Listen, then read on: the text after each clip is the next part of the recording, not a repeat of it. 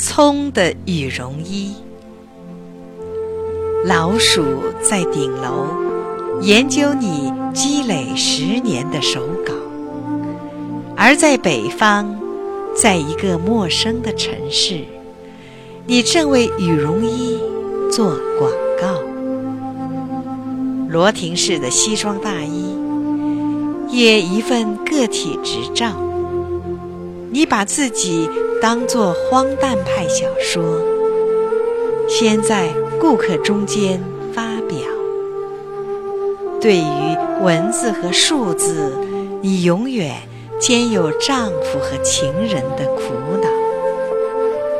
因此，在知青客栈的通铺上，失眠之夜，听满屋鼾声，犹如将生子。叠在滚滚而来的海潮，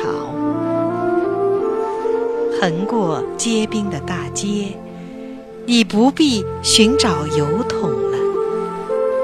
夜鸟习习往南，今晚每一封快信都是情书，是梦境，每个梦境都盖上月亮的邮戳，发往。无地址的绿岛，你没时间惆怅了。葱站在异乡的银红灯下，你披肩的羽绒衣正做艰难的初次飞翔。